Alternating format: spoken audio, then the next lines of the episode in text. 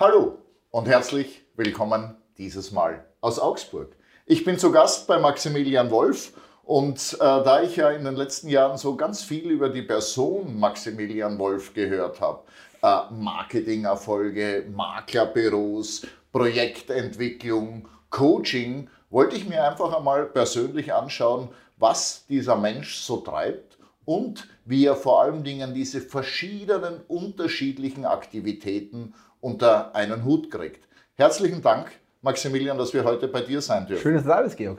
Danke, ich freue mich. Ich bin natürlich auch immer neugierig, wie andere Unternehmer so ihr Geschäft aufbauen, was sie so treiben und was so die Erfolgsgeheimnisse der einzelnen Personen sind. Doch bevor wir zu diesen ganzen Details kommen, vielleicht am Anfang einmal äh, einfach über dich. Du bist ein Augsburger, ist das richtig? Ich Kommst bin du hier geboren aus in Augsburg, gebürtiger Augsburger, war dann mit äh, zwölf Mal für sechs Jahre in Köln, bin aber dann wieder hier in meine Heimat und ähm, ja, ich fühle mich hier wohl. Augsburg ist so mein... Bisschen Rheinländer Kulturfreude mit nach, Ja, nach genau. Augsburg zurückgenommen. Hat geprägt die Zeit in Köln, war meine Schulzeit, war eine schöne Zeit, Pubertät, ähm, tolle Erlebnisse, tolle Erinnerungen an diese Schulzeit, aber jetzt äh, wieder in meiner Heimat. Also könnte ich mir wahrscheinlich auch vorstellen, dass ich mir so die Jugendjahre zwischen 16 und 17 lieber in Köln verbringe wie hier. Aber das wäre wahrscheinlich Thema. ein anderes Thema und noch ein viel längeres Interview.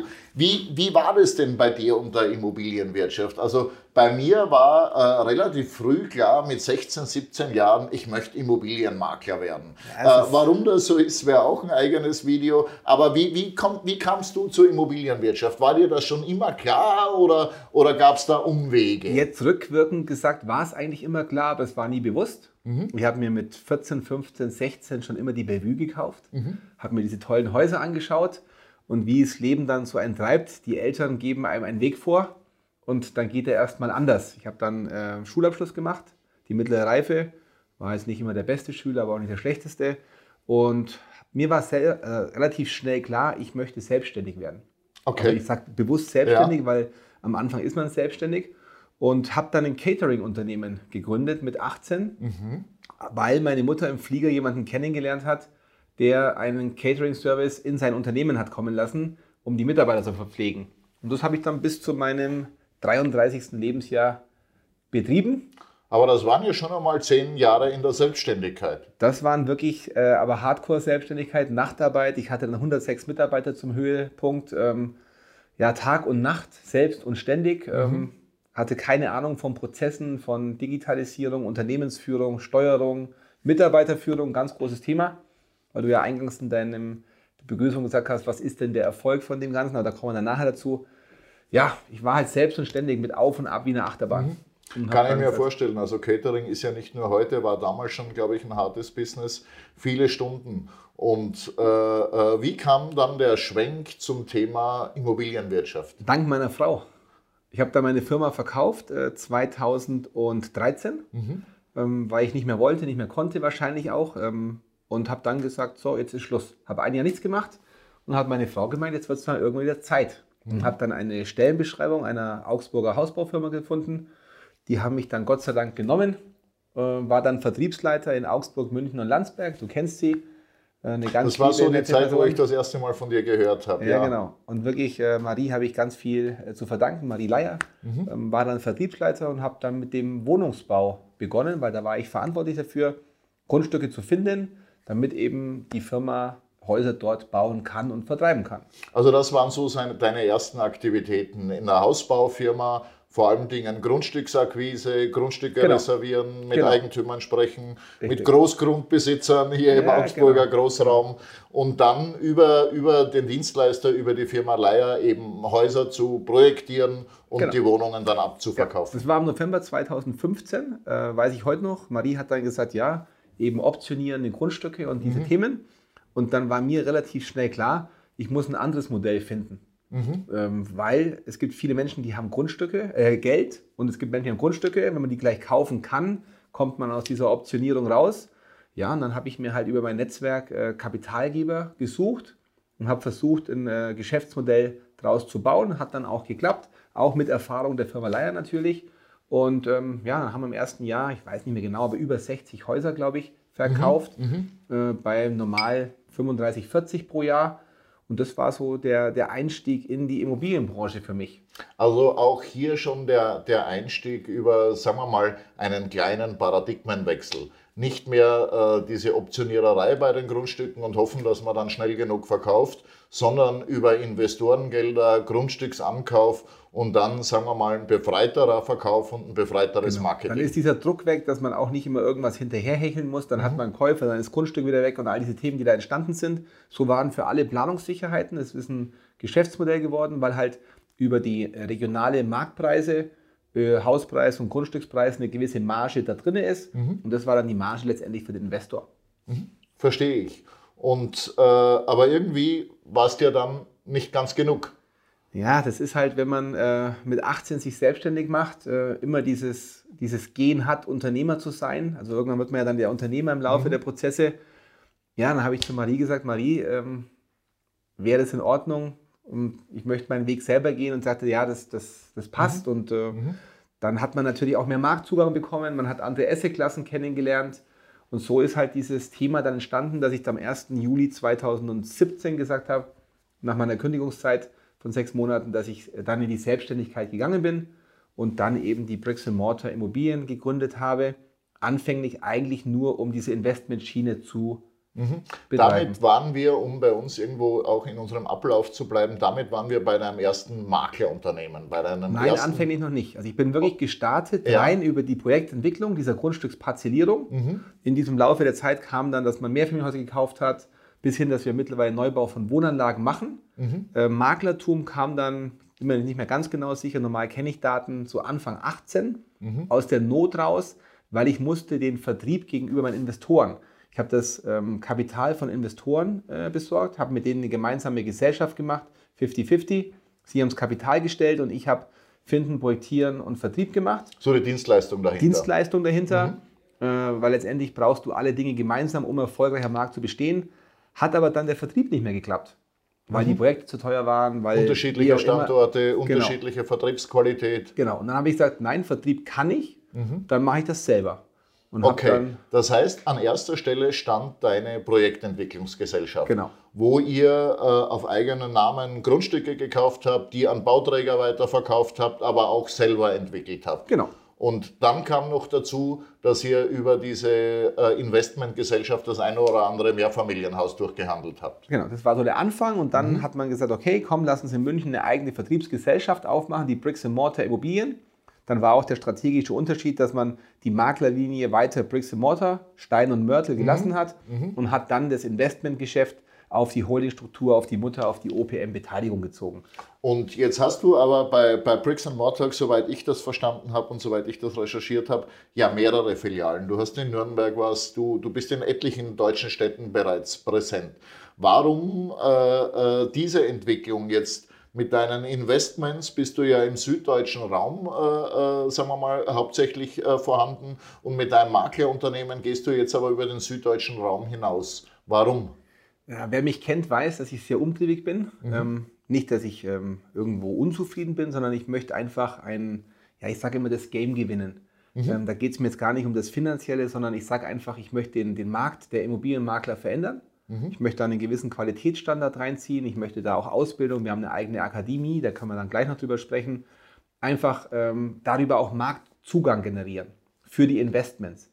Und ich habe dann beide Systeme verbunden vom Makler zum Händler, wo es auch das neue Buch von mir gibt, was ich geschrieben habe, wo es letztendlich darum geht zu sagen, hey, Makler, die Wertschöpfungskette ist noch länger. Mhm. Das sind auch andere Projektentwickler, Bauträger, äh, Fix und Flipper, die verdienen Marge daran. Ist ein ganz eigenes Spektrum an, an Unternehmertum.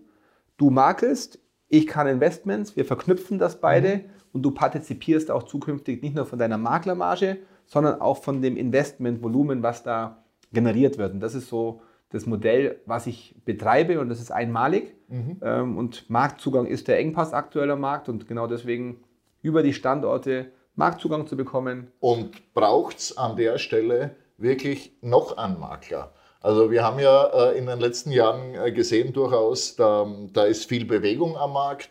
äh, vor allen Dingen Franchise-Unternehmen aus Amerika, aus Frank Frankreich drängen nach, nach Deutschland. Aber auch äh, in den Corona-Jahren hat sich das ein oder andere Unternehmen, sagen wir mal so, als Plattform für Einzelmakler im Homeoffice-Bereich entwickelt. Ähm, äh, die Banken haben endlich entdeckt, dass Provisionen attraktiver sind wie Zinsen, zumindest momentan, und stürzen sich natürlich auch auf, auf den Vertrieb und auf die Akquise von, von Immobilien. Warum braucht es an der Stelle noch einen Makler? Aus einem ganz einfachen Grund, ich habe es gesagt, weil wir wollen den Markt revolutionieren. Ähm, wenn man unsere Geschichte anschaut, wir haben dann Anfang 18 gestartet. Wir hatten im ersten Jahr 100 Millionen, nicht volles Geschäftsjahr Beurkundungssumme. Mhm. Im ersten vollen Geschäftsjahr dann 200 Millionen Beurkundungssumme. Ähm, soweit ich weiß, sind das gute Werte, die wir da erzielen. Und das zeigt ja auch, dass der Markt es braucht. Weil wir haben einfach einen Wandel in der Digitalisierung. Naja, sonst hätte es halt jemand anderes gedreht. Also ich glaube nicht, dass das... Da gebe ich dir recht, aber ich meine, letztendlich haben wir bewiesen, durch unsere Standards, durch unsere Qualitäten, die wir haben und die Prozesse, die wir dahinter gelegt haben, dass mhm. wir eine Daseinsberechtigung haben und mhm. wir verändern ihn, gerade was die Digitalisierung anbelangt, ähm, neue Vertriebswege für die Verkäufer zu gehen. Mhm. Ähm, und wenn man die Geschichte anschaut, und dann wenn man, wenn man, wenn man sich das, das eben mal genauer anschaut, Wachstum kommt ja auch immer von Mitarbeitern. Also ich bin ja mit ganz vielen Unternehmern im täglichen Austausch im Kontakt und neben dem Markt ist so in meiner Wahrnehmung die zweite Engpassstelle auch Personal. Also man, man braucht ja für Wachstum, man braucht äh, als Vertriebsunternehmen im Wachstum Personal. Dieses Personal ist nicht leicht zu finden äh, im Moment in Deutschland. Welchen Zugang wählt ihr denn? Seid ihr ähnlich äh, äh, wie Remax oder wie Engel und Völker? Seid ihr ein Franchise-Unternehmen oder seid ihr eher so wie von Pollen Lizenzunternehmen? Äh, wie kann ich euch da einordnen? Also da würde ich gerne tiefer ausholen, aber ich beantworte die Fragen gleich. Mhm. Also ja, Recruiting ist das Wichtigste überhaupt bei Wachstum. Also mhm. neue Mitarbeiter, Wachstum geht einher mit Mitarbeitern. Mhm. Aber, jetzt kommt es aber, wovon wir uns komplett differenzieren, wir haben eine andere Unternehmenskultur. Du bist heute bei uns hier im Haus.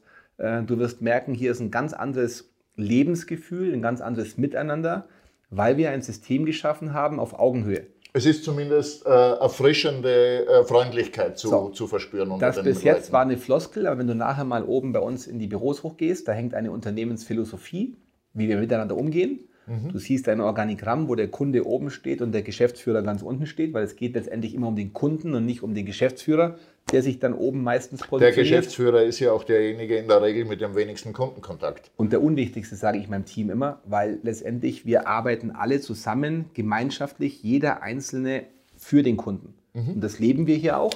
Und wir haben noch eine Unternehmenskultur, wo genau die Spielregeln fürs Unternehmen sind. Und da setzen wir an, dass wir bei uns sind alle festangestellt, also wir haben keine selbstständigen Makler.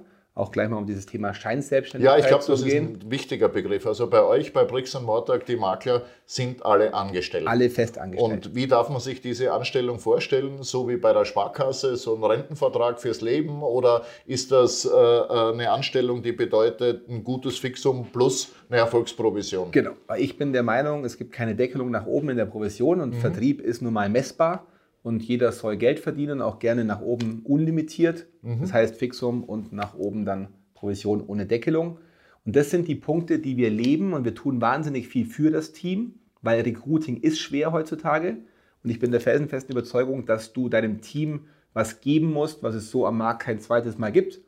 Und das leben wir hier. Also das mhm. ist äh, angefangen, dass wir Team-Events machen, dass wir in Urlaub fliegen gemeinsam auf Firmenkosten, all diese Dinge. Also so eher würde ich jetzt sagen, an der Stelle so das klassische Unternehmen, das sich sieht mit einer Verpflichtung gegenüber den Mitarbeitern, das jetzt keine High-and-Fire-Politik betreibt und was auch nicht äh, einen starken internen Wachstum durch sehr hohe äh, Provisionen schürt oder einen starken Nein, internen nicht. Wettbewerb. Gar nicht. Also bei uns gibt es intern keinen Wettbewerb, weil wir denken in Rollen und nicht in Personen. Mhm. Das heißt, wir haben unser Vertriebssystem so aufgebaut, dass es für jede, wir haben 22 Arten der Objektakquise-Möglichkeiten. Mhm. Also ein Beispiel, Bauträgervertrieb. Mhm. Unser, aus den Investments, unser eigener Neubauvertrieb, Kaltakquise, Social Media. Das sind alles bei uns sogenannte ähm, eigenen Produktionsstraßen, Fließbänder. Mhm. Mhm. Und da sind auch wirklich die Besten drauf, die diese Art von Akquise mögen und können. Das heißt, bei euch ist es nicht so, dass so eine Person im Prinzip für alles verantwortlich Das ist. Einkauf, nicht. Verkauf, Marketing, Exposé-Aufbereitung und vielleicht auch ein persönliches Netzwerk aufzubauen. Wir trennen alles. Wir Mhm. denken in Rollen und nicht in Personen, weil ich sage, dann kann ich A, die Prozesskette besser sehen Mhm. und ich kann effizienter auf diesem Fließband besser sein. Mhm. Weil wenn ich heute Objektakquise betreibe, Alleinaufträge hole oder Netzwerktermine, dann sind das immer andere Themen, wie wenn ich in Verkauf gehe. Und- Oder wenn ich mich um Social Media kümmere. Genau, und wir Menschen lieben halt die Komfortzone. Das heißt, wir werden immer das machen, was uns am besten gefällt, Mhm. aber nicht am effizientesten. Wir neigen tatsächlich dazu. Also Ja. ich habe ja schon mit ein paar Unternehmen auch diesen Weg beschritten. In Salzburg zum Beispiel habe ich so ein, so ein wirkliches Beispielunternehmen, auch in, in, in Berlin habe ich eins, die wirklich von vornherein in diese Rollenbilder gedacht haben.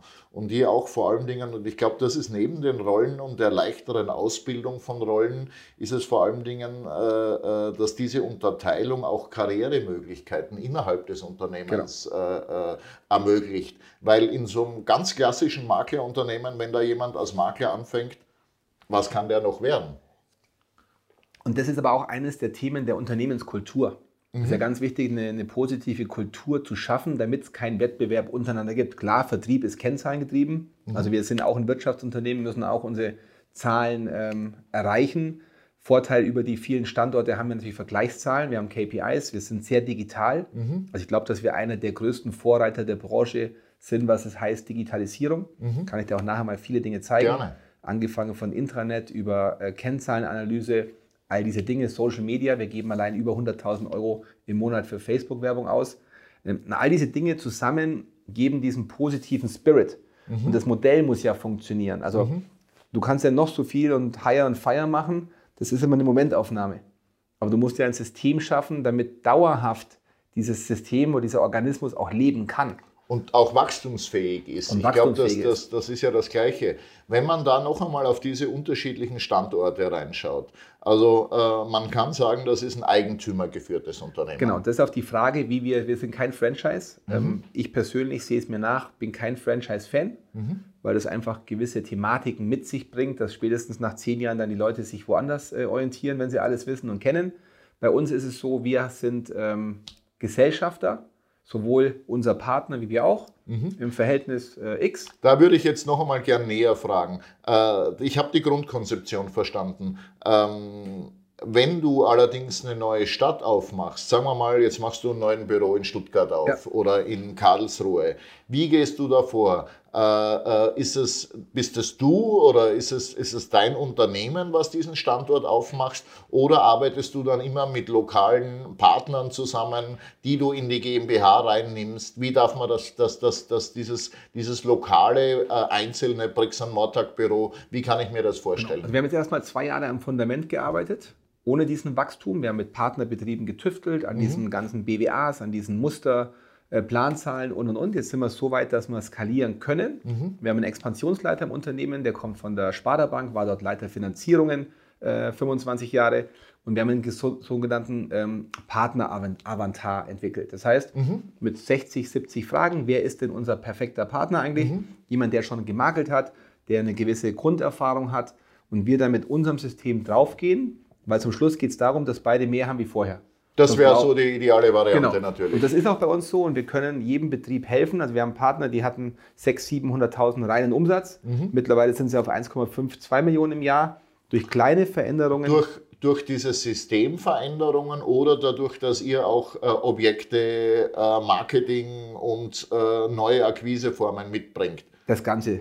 Also das ist nicht nur ein Puzzlestein, das sind natürlich die, die ähm, Systeme, dass wir in, in, in Rollen denken, dass wir ein perfektes äh, Tracking dahinter haben und auch sehen, hey, deine äh, Produktionsstraße Kaltakquise funktioniert nicht, weil du schickst zu wenig E-Mails, du hast zu wenig Telefonate, du hast zu wenig Reinholtermine. Also ihr, ihr seid jetzt nicht nur Ideengeber, Marketinggeber, Know-howgeber, ihr fungiert dann schon vor Ort auch als Unternehmensberatung im weitesten Genau. Sinne oder, oder verstehe ich das falsch? Das verstehst du zu 100% richtig, weil bei Franchise ist so, der Franchise-Nehmer bekommt sofort ähm, Er bekommt Umsatz. seine Handbücher, Genau. bekommt ein paar Seminare und aber dann muss er schon laufen. Genau. Und bei uns ist es so, wir gehen mit dem Partner die Reise. Und wenn natürlich dann der Laden steht und ein gewisser Umsatz erreicht wird, dann bekommen wir erst. Und das ist auch so erstmal geben und dann nehmen, eine meiner Philosophien eben auch im Leben. Und wir machen Partnerschaftsmodelle, das heißt, wir gründen dann, wenn der richtige Partner da ist, eine gemeinsame Gesellschaft. Mhm. Äh, und somit sind wir dann wie eine Ehe verheiratet mhm. mit ganz klaren Aufgabenteilungen. Ähm, weil ich habe festgestellt, es gibt Aufgaben, die kann man zentralisieren wie Marketing, Social Media. Da wird es ja jetzt im, im, auch äh, von meiner Fragerichtung her reingehen in die nächste äh, Stufe. Äh, lass uns aber das jetzt noch einmal äh, abschließend äh, sagen. Du gehst, du findest vor Ort lokal einen Partner, äh, ihr einigt euch über eine Aufteilung innerhalb der GmbH und geht dann gemeinsam mit diesem neuen Standort ähm, quasi ins Netz äh, in genau. die Zukunft rein. Genau. Ähm, jetzt hast du es bereits angedeutet. Marketing und das Verständnis und Budget fürs Marketing, das wird ja durchaus in unserer Welt immer diffiziler und auch äh, ähm, spezieller. Also äh, der einer, der, der, den Marketing-Guru, der alle Kanäle gleich gut bespielt, den gibt es ja eigentlich gar nicht. Es gibt einen Online-Spezialisten, es gibt einen Spezialisten für Text, es gibt einen Spezialisten für Farbwahrnehmungen und, und, und, und. Äh, jetzt macht es ja durchaus Sinn, in einem, in einem wachsenden Unternehmen das Marketing zu zentralisieren. Und das höre ich ja bei euch raus. Genau, wir haben aktuell zehn Leute, mhm. angefangen von der Texterin, von Grafikern, von zwei Performance-Marketern, den Olli, unseren Videografen, weil wir sehr Social Media affin sind. Wir können unsere Webseiten selber programmieren und bauen. Also wir sind auf niemanden extern angewiesen. Mhm. Und das ist, glaube ich, auch einer der großen Erfolge, weil wir dadurch natürlich Geschwindigkeit bekommen und eine enorme Sichtbarkeit auch dadurch mhm. generieren, wovon wir alle gegenseitig mit unseren Partnern partizipieren. Das heißt, im Prinzip jedes Büro hat am Start ein fertiges Marketingkonzept. Komplett. Und kann sich bei, bei bei Unterstützungen oder bei, bei zukünftigen Dingen immer auf die Zentrale beziehen. Genau. Wir haben einen eigenen Online-Werbeshop, äh, Werbeartikelshop, wo man das Zeug direkt mit Flyer-Alarm verbunden hat, wo mhm. dann die Sachen, Visitenkarten, alles eingegeben wird, kommt sofort dann in den Standort, äh, Webseiten, ähm, die ganzen Funnels werden gebaut von unseren Performance-Jungs, um auch sofort den Standort in die Sichtbarkeit zu bringen. Mhm. Und ich glaube, dass die Digitalisierung ja wahrscheinlich der treibende Pol ist, warum wir auch so schnell wachsen konnten. Mhm. das, das, kann ich mir nachvollziehen. Sichtbarkeit also, kann man sich kaufen. Marketing, Digitalisierung, das sind ja sicherlich die Themen, die die Branche im, im Moment bestimmen. Äh, jetzt kann ich mir aber durchaus auch vorstellen, der eine oder andere schließt sich vielleicht äh, deinem Netzwerk auch an, weil er durch die Primo, quasi durch die Muttergesellschaft, von vornherein äh, auf Umsatz hoffen kann. Ist das bundesweit äh, so oder ist die Primo vor, vor, vorrangig hier in Süddeutschland tätig bei der Akquise von Grundstücken, bei der Akquise von Aufteilungsobjekten, bei Mehrfamilienhäusern oder ziehst du das auch bundesweit nach? Also wir können nicht über Wasser laufen, sage ich immer. Und mhm. das muss natürlich auch alles wachsen. Das ist wie ein Kind, geht auch nicht zur Welt und geht morgen in die Schule. Wir sind dabei, das national aufzuziehen. Wir haben letztes Jahr am 26. Oktober ähm, eine nationale Investmentgruppe gegründet, äh, wo wir ein sehr, sehr hohes siebenstelliges Kapital äh, generiert haben, um national zu investieren, mhm. um eben diese Maklerwelt mit der Händlerwelt zu vereinen. Auch das, wir haben die ersten Objekte gekauft, müssen aber auch da noch viel lernen. Aber das ist auch ganz normal geplant auf der Reise. Aber klar, wir wollen dann über die Investments auch die Standorte füttern, mhm. weil der Makler bietet was der, der Gesellschaft an, natürlich immer im, im klaren ähm, Trittvergleich, also dass das auch marktgerecht alles vonstatten geht. Wir kaufen das, wir entwickeln das, geben es einen Standort zurück, hat der Makler seine zweite Marge mhm. mit einem höheren Volumen und dann natürlich noch die Marge prozentual, wie er halt da dann involviert ist, an dieser Marge der Entwicklung. Das verstehe ich. Das halte ich ja grundsätzlich einmal bis jetzt schon für ein sehr cleveres Konzept. Also zum einen einmal über, über die klassische Projektentwicklung, über das klassische Immobilieninvestment, A, die Vermittlung zu stärken, aber auch der Vermittlung Reichweite zu geben, die man jetzt vielleicht selber gar nicht abdecken kann. Jetzt frage ich mich natürlich schon, äh, man, du sagst es ja, äh, du bist umtriebig, aber äh, jeder Mensch hat ja auch nur einen gewissen Zeitrahmen. Und ich habe ja so irgendwo gehört, du bist, bist auch, äh, hast Kinder, hast auch ein Privatleben. Äh, warum dann noch diese dritte Sparte? Du bist ja, ich kann das glaube ich durchaus formulieren, du bist ja sehr erfolgreich, auch mit Coachings, mit Seminaren, mit Veranstaltungen für die gesamte Maklerwelt. Wie, wie ist denn das entstanden? Warum auch noch einmal dieses dritte Standbein? Und was mich vielleicht äh, am meisten interessiert, warum dieses Standbein für die Öffentlichkeit und nicht nur für das eigene Unternehmen? Also warum diese Coachings auch für Leute, die nicht bei Bricks und Mortag arbeiten? Warum auch äh, äh, für Menschen, die nicht Kunden bei der Primo sind? Warum stellst du dieses Wissen äh, der Öffentlichkeit zur Verfügung? Natürlich gegen Geld, aber äh, äh, warum ist das ein, ein offenes Geschäft und kein Closed Job?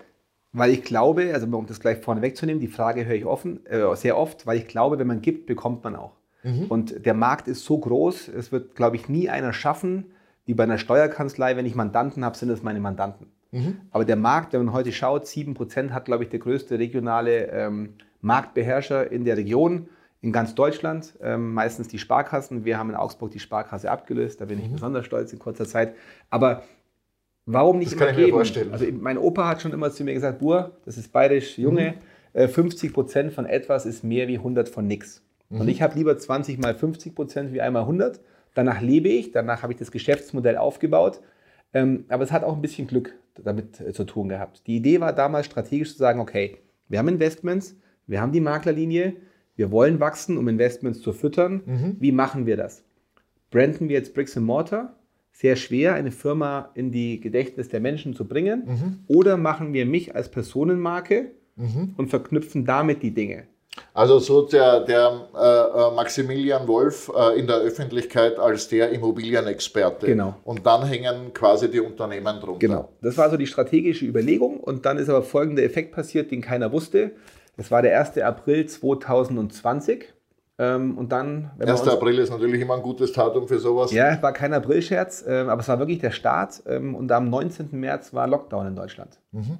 Und das, glaube ich, hat vielleicht noch so ein bisschen damit Glück aufgrund dieser Situation, dass die Leute Zeit hatten, sich mit Coaching zu beschäftigen. Ja. Und auf einmal hatte ich gemerkt, hoppala, das ist, also wir haben das Geschäftsmodell deswegen gemacht, um Leute zu rekrutieren für den Standort. Ja. Um einfach die Sichtbarkeit in der deutschen Ebene zu bekommen. Mhm. Das war die Ursprungsidee. Mhm. Dass ich aber dann so vielen Menschen damit helfen konnte, das war mir gar nicht klar. Wenn man dann äh, Dankesbriefe bekommt, dass die Leute in kürzester Zeit ähm, die Dinge auch umsetzen können, ja.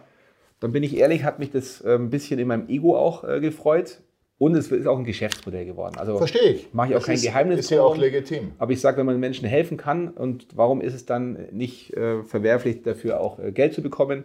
Ähm, die haben Mehrwert dadurch und verdienen wesentlich mehr, wie es kostet. So, das ist das mhm. Ganze. Mhm. Und dann wurde natürlich extremst die Sichtbarkeit gehebelt. Mhm. Und Von wir, den beiden Restunternehmen. Genau. Und dann haben wir so unten drunter das Fundament nachgezogen, um jetzt eben diesen großen Wachstum, ich habe alleine mittlerweile 6 Millionen ähm, in meiner äh, Internet-Audience, das mhm. heißt bei Facebook, Instagram, mhm. 6 Millionen Menschen, denen wir die Werbung ausspielen können. Und da haben wir so einen äh, Vorteil dadurch generiert. Und das hat dann natürlich schon auch ein bisschen so das Ganze zu einem System gebaut. Mhm. Und dann kam natürlich auf deine Frage zurück, intern die Primo. Wir haben dann natürlich auch gemerkt, hoppala, das System funktioniert so gut mit der Akademie. Jetzt können wir die Bricks Mortar Akademie intern so enorm stärken, um auch diesen Wissensaustausch in unserer Gruppe noch extremst zu erweitern. Und gleichzeitig bei, bei sinkenden Kosten, weil wenn ich die, die genau. Entwicklungskosten auf drei Unternehmen verteile, genau. äh, tue ich mir wahrscheinlich Und das war so, ich sage mal, das zum Schluss war so 50 Prozent angedacht und letztendlich war es dann ein bisschen Glück auch, die ganzen Synergien, die da entstanden sind, zu sehen. Mhm. Und somit sind diese drei Unternehmensbereiche entstanden. Mhm. Und wenn man sich jetzt den Mensch äh, äh, Maximilian Wolf vorstellt, mit diesen drei Unternehmen, mit der Primo, mit dem Bricks Mortag, mit dem, mit dem Coaching, mit der Ausbildung, wo geht so von dir am meisten Zeit? Wo geht so am meisten Herzblut um, rein? Also es geht Herzblut in die Firma allgemein. Ja. Die meiste Zeit geht wirklich aktuell ins Coaching mhm. und in die Standorte weil da beides zusammenhängt. Wir haben natürlich dann über ein Wachstum gewisse Führungsebenen eingezogen. Mhm. Wir haben jetzt einen Leiter für Investments, mhm. wir haben einen Leiter Expansion, ähm, Coaching und und und. Und das muss natürlich alles untereinander wachsen. Und es gibt ja keinen Musterfahrplan, dass du einmal das ziehst, weil es gibt ja drei Dinge. Es gibt deine Vision, also meine als, als Verantwortlicher. Dann gibt es das Unternehmen, wie bekomme ich das Wissen ins Unternehmen, aber auch, wie ziehe ich mein Team mit. Absolut. Wie baue ich das Team auf und wie ja. kann ich die Philosophie auch in mein Team reintragen? Und das geht ja nie parallel, das geht ja immer versetzt. Und vor allen Dingen äh, äh, braucht man da Unterstützung dazu. Genau. Jetzt höre ich da raus, Maximilian, dass äh, Corona an der Stelle ein Unterstützer war. Und ich kann das auch Vermute ich. Kann vermute ich, ich auch. Also bestätigen, also, aber ich glaube es. Aber ich glaube auch, weil die Leute sitzen mehr zu Hause, die Leute haben sich mehr mit sich selber beschäftigt. Und Zoom ist natürlich ein ganz großer Treiber geworden. Man fährt jetzt nicht mehr für die Meetings durch ganz Deutschland oder fliegt, sondern man macht es halt per Zoom. Korrekt, das konnten wir ja bei unserer Akademie genauso feststellen, auch in unserem Format Maklersprechstunde. Ähm, also, äh, aber diese Digitalisierung, nennen wir es einmal so, hat ja jetzt nicht nur dir geholfen. Äh, es, sind ja durchaus in den letzten Jahren ein paar äh, Unternehmen entstanden, so hybride Maklerunternehmen. Ich nenne jetzt einmal Homeday, ich nenne jetzt einmal MacMakler, ich nenne jetzt einmal Evernest. Ja, aber äh, davon distanziere ich mich komplett. Da, da hat es ja ein paar gegeben. Ich, ich verstehe, dass du dich distanzierst, aber ich brauche gar keine Distanzierung, das ist mir gar nicht so wichtig, sondern mir aber schon. Ähm, äh, wie siehst, wie nimmst denn du diese Unternehmen wahr? Also McMakler ist ja eine, eine Wette auf die Zukunft. Homeday ist eine Wette auf die Zukunft. Also ich habe keine Wette für mein Unternehmen. Ja. Ich sagte auch warum, weil ich glaube, dass das Immobiliengeschäft immer Mensch zu Mensch bleiben wird. Mhm. Ich glaube aber auch, dass die Digitalisierung einen großen Anteil einnehmen wird aber eher im Bereich der Sichtbarkeit. Diese Unternehmen wollen ja nur akquirieren, akquirieren, äh, Leads irgendwo produzieren, verkaufen, machen jedes Jahr Millionen Verluste. Wir nicht. Ähm, das schon sehr Wir können uns das ja beide gar nicht leisten, Millionen Verluste, also, muss man glaube ich auch einmal sagen. Ich bin auch, habe da einen ganz anderen Ansatz ja. wie die. Ich möchte das Unternehmen auch nie verkaufen, äh, sondern ich möchte den Markt verändern. Das Aber dennoch glaube ich, der Mensch wird im Vordergrund bleiben. Also ich kann mir nie vorstellen, dass man in Deutschland eine Immobilie übers Internet kauft äh, dann äh, digital das abwickelt über Notar und dann das ah, das kann ich mir vielleicht so bei ein paar Standardprodukten schon vorstellen, aber äh, ich kann mir so eine Erbengemeinschaft oder eine Scheidungsakquise, äh, äh, wo ja durchaus menschliche Faktoren, glaube ich, ganz, ganz wichtig sind, die kann ich mir natürlich äh, schwieriger vorstellen. Das heißt aber, äh, du siehst dich, äh, was diese Unternehmen anbelangt, für die Zukunft ausgezeichnet gerüstet. Du hast jetzt, ähm, ich will jetzt nicht das Wort Angst sagen, aber du siehst dich da überhaupt nicht nicht in deinem Wachstum eingeschränkt? Also A, nehme ich sie überhaupt nicht wahr am Markt, äh, ohne mhm. arrogant klingen zu wollen. Also wir haben keinerlei Berührungspunkte. Ich weiß auch nicht, wo diese Umsätze herkommen. Mhm. Ähm, aber wie gesagt, 7% hat der größte Marktanteilseigner. Die werden auch nie den Markt komplett dominieren. Die werden das Geld verbrennen, wie sie es bisher gemacht haben, ist meine persönliche Meinung. Und deswegen, ähm, ich sehe da ganz gelassen. Aber nochmal auf die Digitalisierung. Ich glaube, und das habe ja ich angefangen, weiß noch, ich war mit meiner Familie vor drei Jahren, vor Corona 2019 im Urlaub. Mhm. Und ähm, dann hat mir meine Tochter Instagram erklärt. Ich hatte keinen Account. Und wenn ich sehe, was sie in diesen zwei Jahren bei mir durch die Digitalisierung getan hat, und deswegen glaube ich, wer jetzt nicht anfängt, es fangen ja auch viele an, merkt man ja. Aber da auch ein Hinweis, die machen es halt leider alle falsch. Viele, ich sehe das ja bei mir selbst auch. Also, also 95 Prozent machen es falsch. Vor, also vor Corona war ja auch die Person Georg Ortner höchstgradig offline.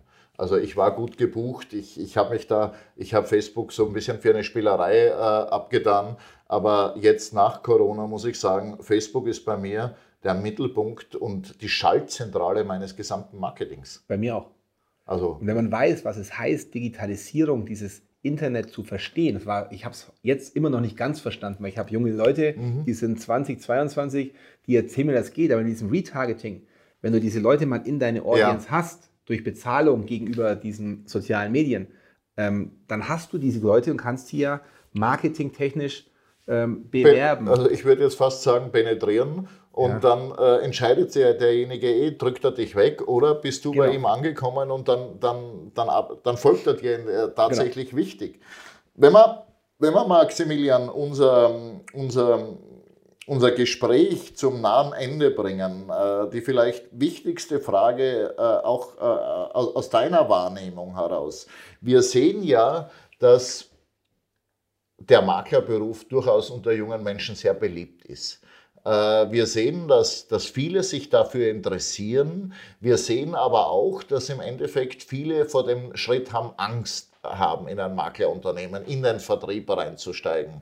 Äh, aus deiner Wahrnehmung, was sind so die, die wichtigsten drei Attribute, die so ein Makler äh, mitbringen sollte, wenn er in das Geschäft startet? Was, was findest du sind so die drei wichtigsten Punkte? Also ich könnte jetzt Floskeln sagen, wie die Attribute Fleiß, äh, Durchhaltevermögen. Ich gebe dir ein Beispiel. Also für mich ist das Hartnäckigkeit. Nee, für mich sind es drei Punkte. Sprich. Wissen, Wissen, Wissen.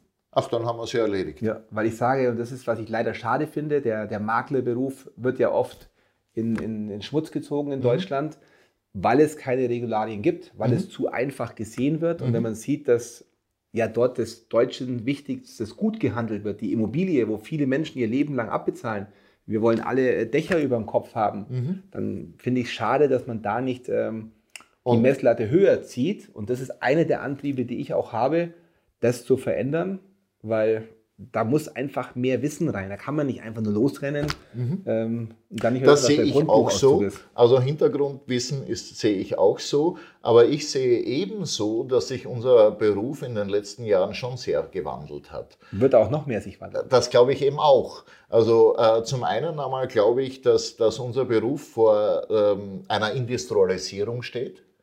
Also ich glaube durchaus, dass es so Einzelmakler, Kleinstmakler, die nicht wirklich eine Nische bereits gefunden haben, dass die in der Zukunft sehr schwer haben werden.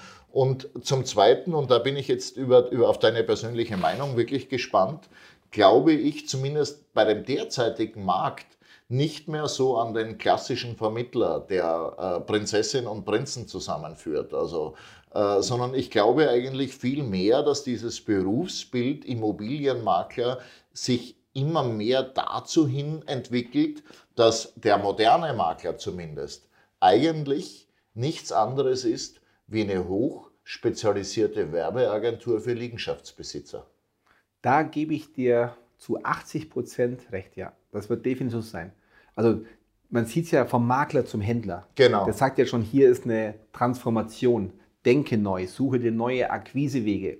Wir haben momentan noch einen Verkäufermarkt. Jetzt muss man gucken, Zinspolitik, wie wirkt sich die auf den Markt aus? Also das ist ja gerade ganz, ganz fatal, was da in Deutschland äh, mit der Zinspolitik passiert. Wir haben eine Verdoppelung der Zinsen. Das wird Auswirkungen haben müssen kurzfristig. Also das, wenn da nicht wieder irgendwas runterkommt. Und das, das Gemeine ist ja, es kommt zeitversetzt. Mhm. Weil die Baukosten laufen erstmal weiter, die Preise steigen. Die ganzen Glücksritter meinen, sie können jeden Preis am Markt durchsetzen. Die ganzen Immocation-Jungs kaufen, wenn es der Checkliste entspricht. Ja, spannend, weil ich möchte jetzt da niemanden äh, zu nahe treten, aber jetzt wird es spannend, weil genau eben habe ich einen Call gehabt, die äh, Kosten sind um 20 Prozent teurer bei der Fix- und Flip-Geschichte, also Wohnung kaufen, sanieren. Korrekt. Und auf einmal ist die 20% Marge weg. Genau. So, und jetzt haben dann die auf einmal ihre Immobilien übrig können die vielleicht auch nicht mehr finanzieren, weil sie die noch schwer finanziert haben oder mit viel, eher ohne viel Eigenkapital. Also es wird alles spannend.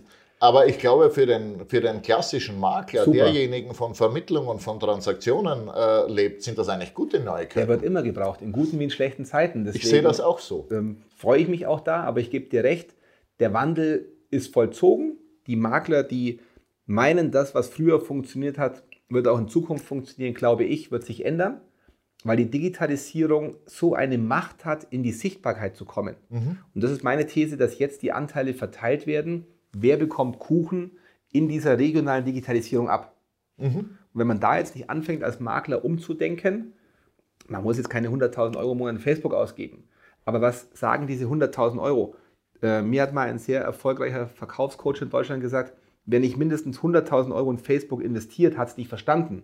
Habe ich mir gedacht, ja du, es ist den Check habe ich gleich geschrieben. Wie soll ich das bitte machen? Ja. Äh, du arroganter Hund, habe ich mir gedacht. Aber er wollte eins damit sagen. Wenn du weißt, wie Internet funktioniert mhm. und nicht immer erst nur draufklopfen, sofort erhalten, sondern über einen langen Sales Cycle den Kunden vorzubereiten, macht ja jetzt auch Engel Völkers. Die haben jetzt verkauft an diesen Konzern, damit diese Digitalisierung vorantreibt, damit die vorne die Informationen kriegen, damit er hinten, wenn er dann mal jemanden braucht, auch weiß, ah ja, da waren die ja.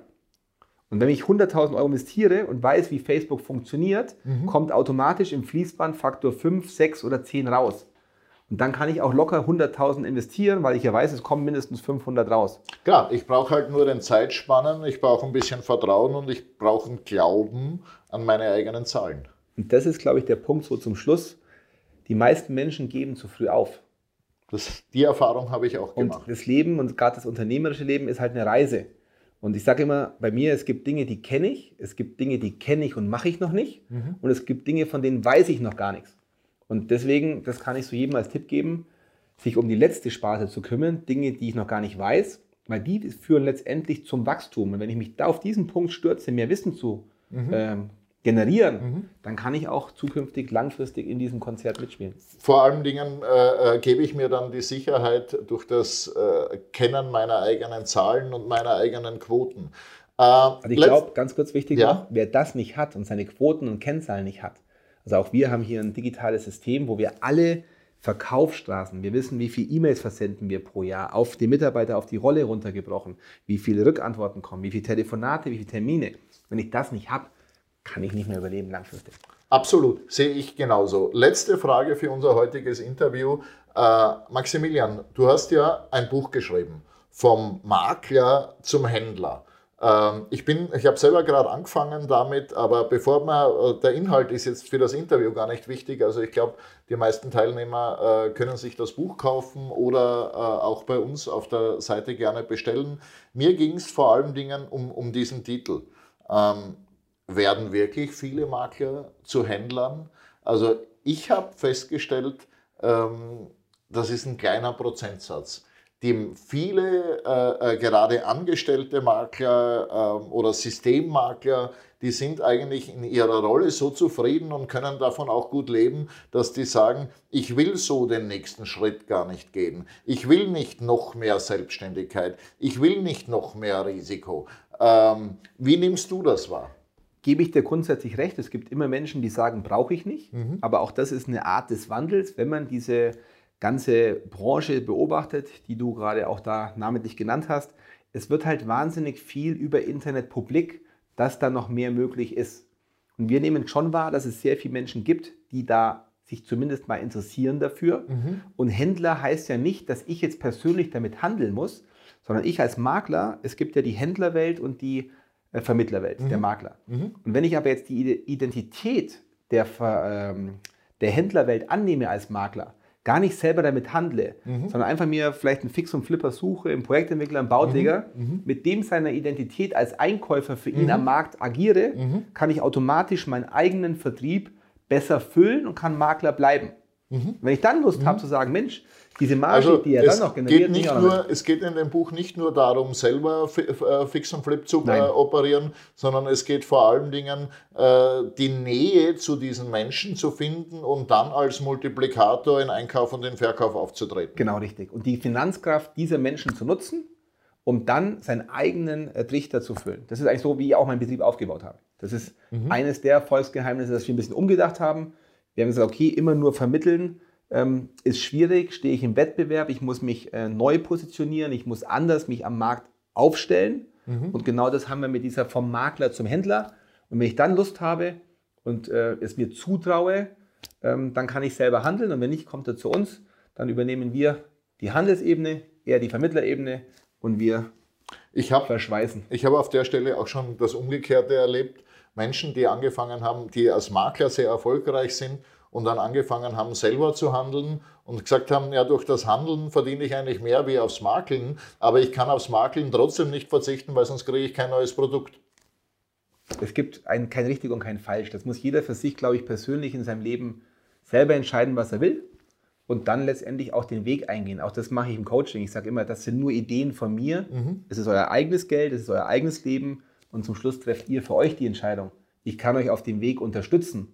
Aber entscheiden müssen wir Menschen immer alles selber. Ich glaube, das war ein schönes Schlusswort. Es gibt kein richtig und es gibt kein falsch. Aber es gibt natürlich äh, die Möglichkeit, seine eigenen Fähigkeiten zu stärken. Oder äh, es gibt natürlich auch die zweite Möglichkeit, seine eigenen Fähigkeiten und Fertigkeiten nicht zu stärken. Und dann bleibt man halt auf dem Stand von gestern.